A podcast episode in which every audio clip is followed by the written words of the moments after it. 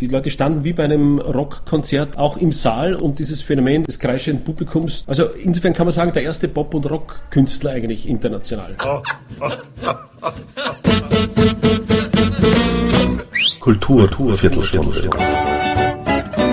Die Podcast-Reihe von www.kulturwoche.at.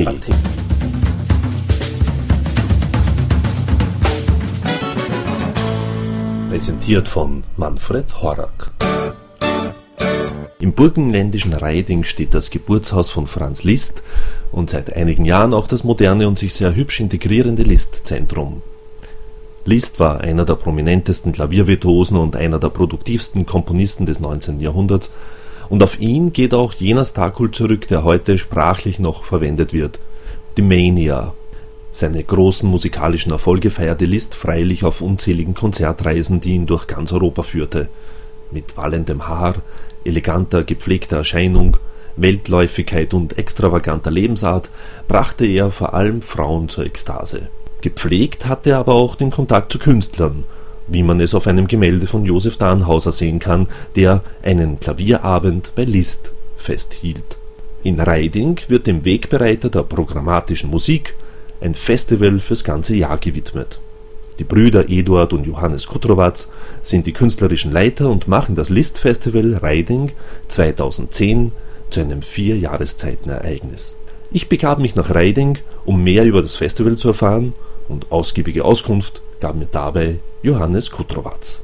Was glauben Sie, würde der Franz Liszt zu dem Liszt-Zentrum hier sagen? Franz Liszt war ein derartig aufgeschlossener Mensch, Musiker, Künstler, Humanist für alles Neue, dass wir davon ausgehen natürlich, dass er begeistert wäre.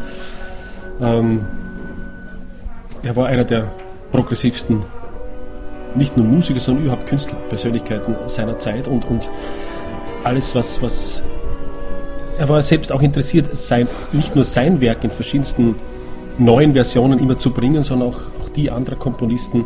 Also ein, einer, der als einer der wenigen wirklich uneigennützig auch andere gefördert hat. Wir gehen davon aus, dass dieses Haus ihm ausgezeichnet gefallen würde. Äh, das Haus besticht ja auch durch eine spezielle Akustik, die auch als äh, international sehr äh, top gilt, sozusagen genau, als Top-Adresse. Mhm.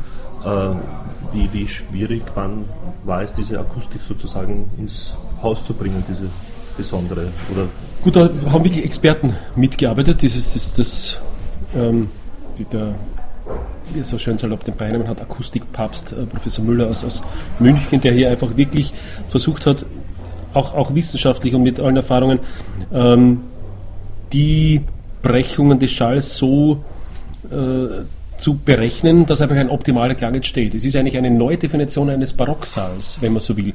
Er schaut von vornherein nur glatt, aus wie glatte Wände, aber wenn man schaut, die Flächen sind eigentlich kleine Pyramiden, wo sich der Schall kompliziert das bricht bin da kein Experte, dass ich den genau beschreiben könnte. Ich äh, bin nur Hörexperte, soweit darf ich mich bezeichnen, dass ich äh, an verschiedensten Positionen im Saal verschiedene, aber verschieden interessante und verschieden gute Hörerlebnisse habe. Und das macht es aus, einfach, dass man, dass man den Klang nicht nur akustisch, sondern emotional auch wahrnimmt. So kann man es eigentlich beschreiben.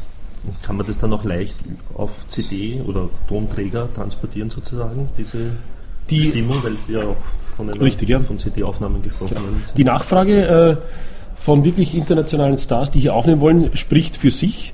Und die Mundpropaganda geht eigentlich für, so, so, von sich, dass, dass wir den, den Saal äh, auch nur für Aufnahmen ein ganzes Jahr vermieten könnten. Was wir natürlich nicht wollen, es war zuerst eigentlich als, als Rahmenprogramm gedacht, hat jetzt aber einen großen Stellenwert Aufnahmen bekommen, dass einfach hier jeder aufnehmen will. Es ist für Klavier, für Stimme und für Orchester gleichermaßen gut.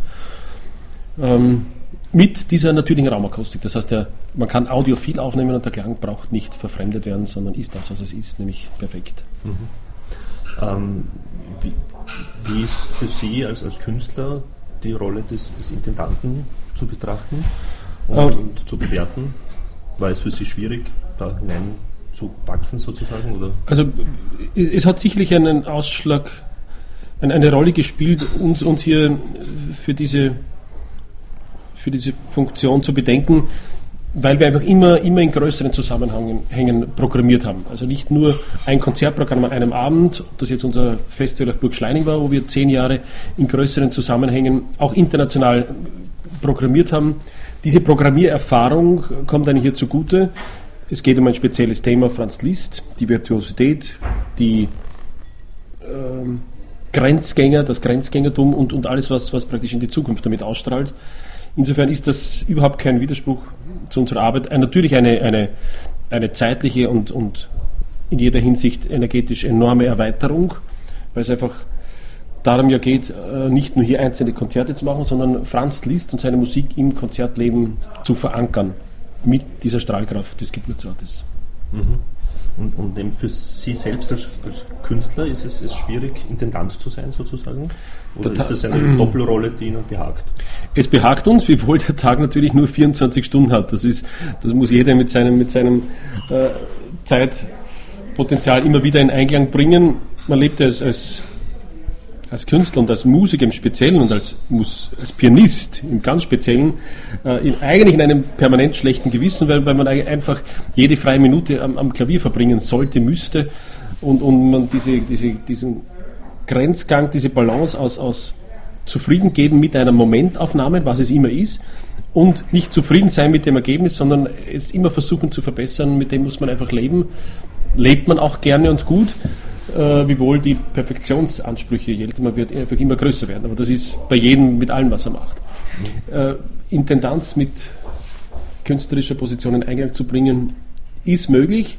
Äh, hat natürlich dazu, damit zu tun mit einem klugen Zeitmanagement, dass manche Dinge sonst reduziert werden natürlich. Mhm. Also es ist eine echte Konzentration auf diese Arbeit jetzt. Mhm. Und weil Sie äh, Alter und Musikalität sozusagen äh, angesprochen haben, wird man besser im, im Alter als Musiker? wenn, Sie das Gefühl, wenn, wenn man davon werden? ausgeht, dass, oder wie wir, wie wir künstlerische Botschaften verstehen, nämlich äh, ähm, ein Übertragen von Emotionen, dann kann und das zwangsläufig nur besser werden, je älter man wird, weil, man einfach, weil einfach der, der Erfahrungsschatz des emotionalen Haushalts immer größer wird. Und insofern hat man auf dieser übergeordneten Ebene Töne, Musik, die einfach dieses Korsett des begrifflichen Denkens sprengen kann, hat man einfach viel mehr zu sagen. Das ist auch der Grund, warum Besucher in ein Konzert kommen, um etwas zu erleben. Sonst könnte man sich das ja auf CD auch in Ruhe anhören. Es geht um diesen, um diesen Emotionsaustausch und der wird einfach immer intensiver, je älter man wird. Allein schon seine erste Konzertreise mit, mit neun Jahren, das war von hier auf einem Feldweg nach, nach Schopron war schon eine, eine mehrere Stundenfahrt. Jetzt ist man in einer mhm. Viertelstunde in Schopron. Aber diese Reise war schon beschwerlich genug. Mit, mit, mit, mit Kutschen, wenn man noch dazu sich vor Augen hält, dass, dass äh, Franz Liszt ein, ja, man kann es eigentlich nicht anders sagen, ein, ein eher sehr kränkliches Kind in, in, war, dann war das für ihn äh, körperlich besonders, bes, besonders Strapazen. Es muss aber für ihn mehr gegeben haben, als nur äh, dem Wunsch der Ehrgeiz, dem Wunsch genügen, dem Vater alles recht zu machen, sondern es war ein innerer Antrieb da, einfach, einfach seine Musik, seine, das, was er machen will, auch darzustellen. Und, und wenn man nicht beseelt ist von dem Gedanken, dass, dass man da einfach etwas zu sagen hat, dann nimmt man diese Strapazen vor 200 Jahren und auch jetzt nicht auf sich. Auf sich. Wenn man zum Beispiel nach Japan fliegt, ein 12-Stunden-Flug hat wieder dann seine andere Tücken als eine 12-Stunden-Kutschenfahrt in relativ äh, Nähe. Also das, das Reisen ist anders beschwerlich worden, sage ich mal. Äh, nun gibt es ja eben noch auch das Geburtshaus selbst, auch die Taufkirche von ihm steht im, im ja. Nebenort. Oder, Richtig. Ja. Wie sehr hat sich die, oder wie wenig hat sich die Gegend hier so verändert, so seit dem Mitte 19. Jahrhundert oder so? Es ist ziemlich gut dokumentiert, die ganze Zeit um die früheste Jugend von Franz Liszt, also zwischen 1810 und 1820, gibt eine, eine vierbändige Serie vom, von Emmerich Karl Horvath, einem hier nächst ansässigen Pfarrer, der, der genau alles aus dieser Zeit aufgeschrieben hat, von, von, von jeder Schafherde, wie viele Schafe hat es gegeben, welches Haus ist gestanden, welcher Baum. Da war natürlich nicht viel da, sondern außer, wie gesagt, ein paar Schafherden, diese Kirche in Unterfrauenheit, die Taufkirche, das Schulgebäude und aus, dieser, aus diesem urwüchsigen Nichts, aus dieser, aus dieser Kraft der Ruhe äh, entstehen immer wieder, immer wieder Phänomene, wenn man anschaut, woher große Künstler kommen, ob das Pavarotti, Carreras ist, aus den sogenannten, nicht despektierlich gemeint, aber kleinen Dörfern, kleinen Kaffs, die es weltweit gibt. Aus dieser unverbilderten Ruhe der, der, der, der, der Abgeschiedenheit äh, wächst offensichtlich was unter dem Motto starke Wurzeln hervor. Ob das jetzt einen Unterschied macht, wo er geboren werde, ist natürlich rückwirkend nicht, nicht äh, zu, zu, zu sagen. Man kann das, das Rad der Geschichte nicht ungeschehen machen. Aber offensichtlich ist bei den wirklich großen Weltgeistern und Genies, ob das, ob das ein Mozart, ein, ein Haydn oder, oder, oder, ein Liszt ist, einfach so viel da und, und, und es ist ja auch erwiesen, wenn man, wenn man die Arbeitsweise dieser, dieser, dieser großen Genies anschaut, dass man nicht alles in diesem Leben erlernt haben kann.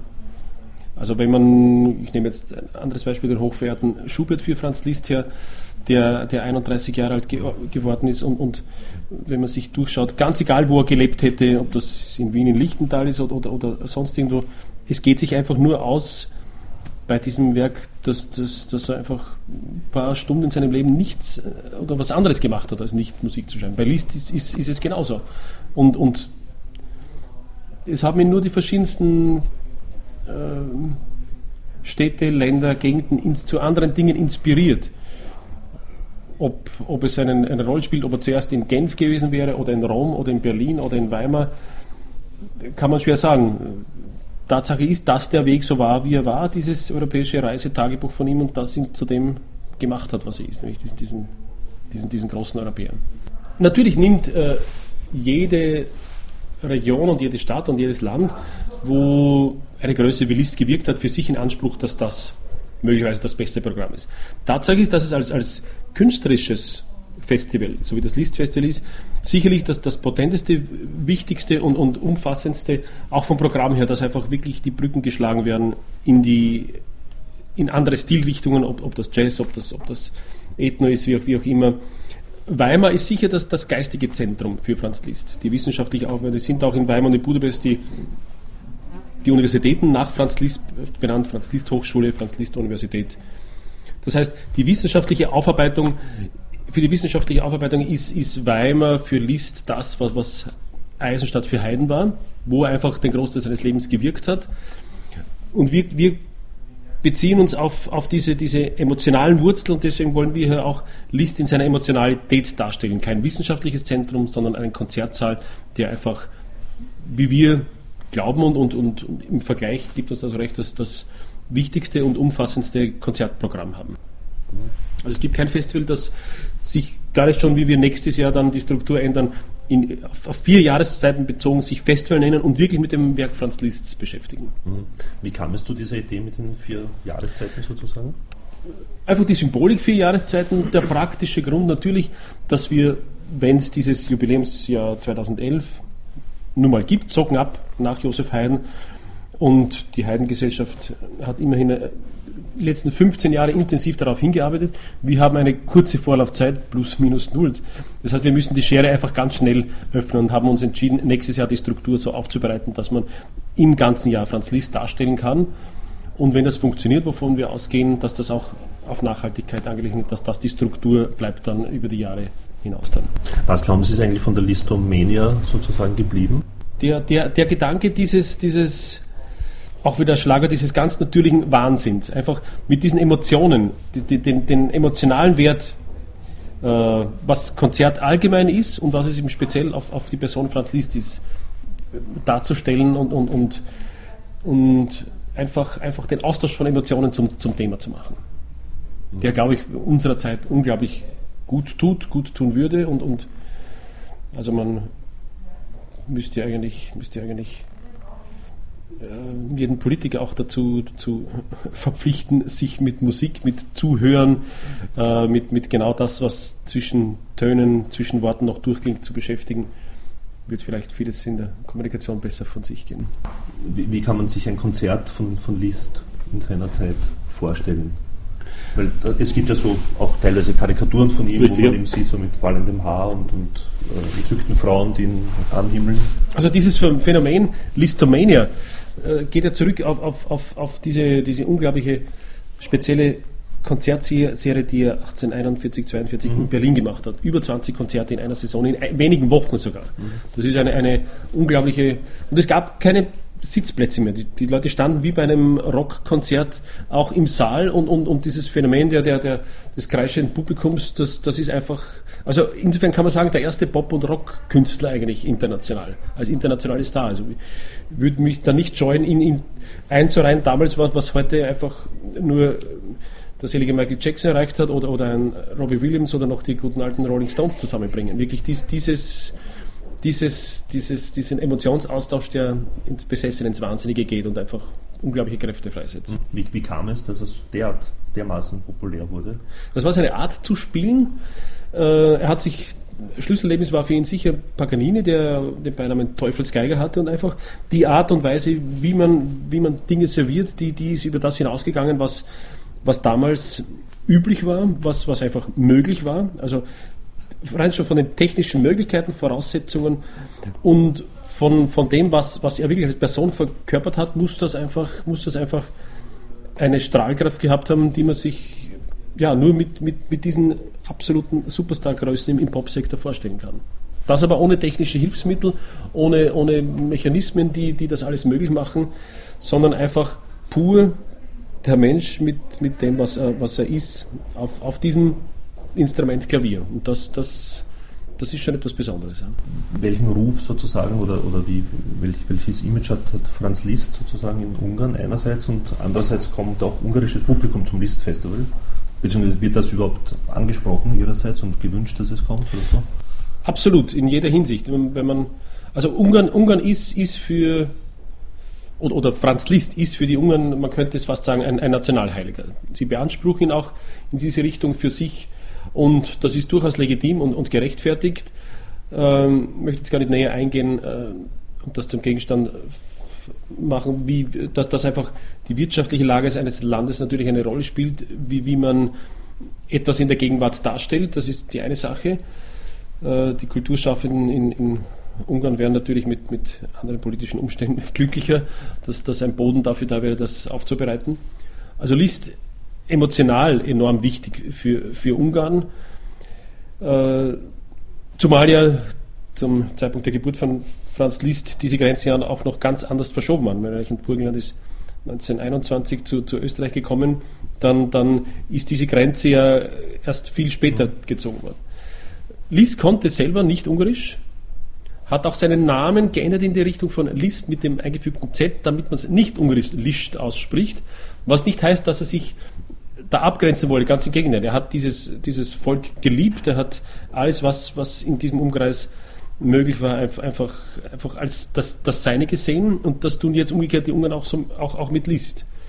Wir wollen in vielerlei Hinsicht Ungarn mit einbeziehen, nämlich als, als, als Raum, der einfach willkommen ist, das Festival zu besuchen mit allen Möglichkeiten. Die, die Keimzelle List Geburtsort Reiding und erster Konzertort Schopbronn verdichten. Wir werden selber auch, mein Bruder und ich, das Eröffnungskonzert des List-Festivals in Schopbronn spielen im März 2011. Und dann über die internationale List-Gesellschaft, die ihren Ausgangspunkt in Ungarn, in Budapest hat, mit dem Ziel, alle List-Gesellschaften und alle List-Aktivitäten zu verknüpfen, zu bereiten, insgesamt aufzubereiten. Hier hat äh, Ungarn eine führende Rolle und, und kann sich natürlich aufs Fähnchen heften, hier einfach Vorreiterrolle auch zu sein. Also das ist das ist ganz wichtig. Umgekehrt mit dem wichtigen Programm und den Möglichkeiten, die wir hier haben, ähm, geht es auch darum, alle anderen und vor allem die nächsten Nachbarn so gut wie möglich einzubinden und, und List jetzt nicht eng für uns zu beanspruchen, sondern einfach als das darzustellen, was es ist. Hier geboren, diese starken Wurzeln, diese emotionale Strahlkraft, jeder ist willkommen.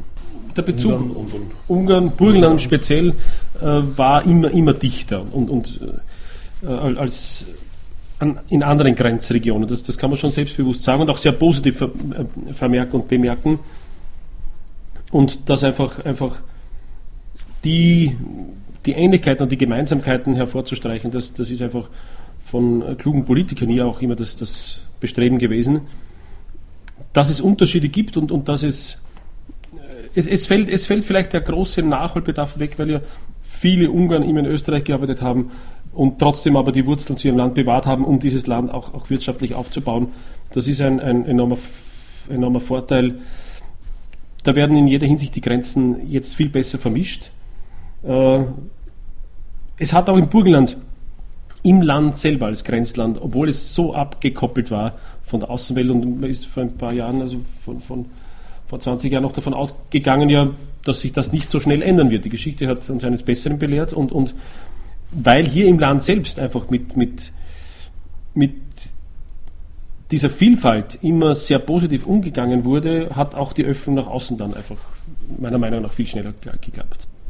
Ähm, ein allerletztes noch, ähm, was, was wünschen Sie sich sozusagen? Wie, wie soll das List-Festival in Erinnerung bleiben?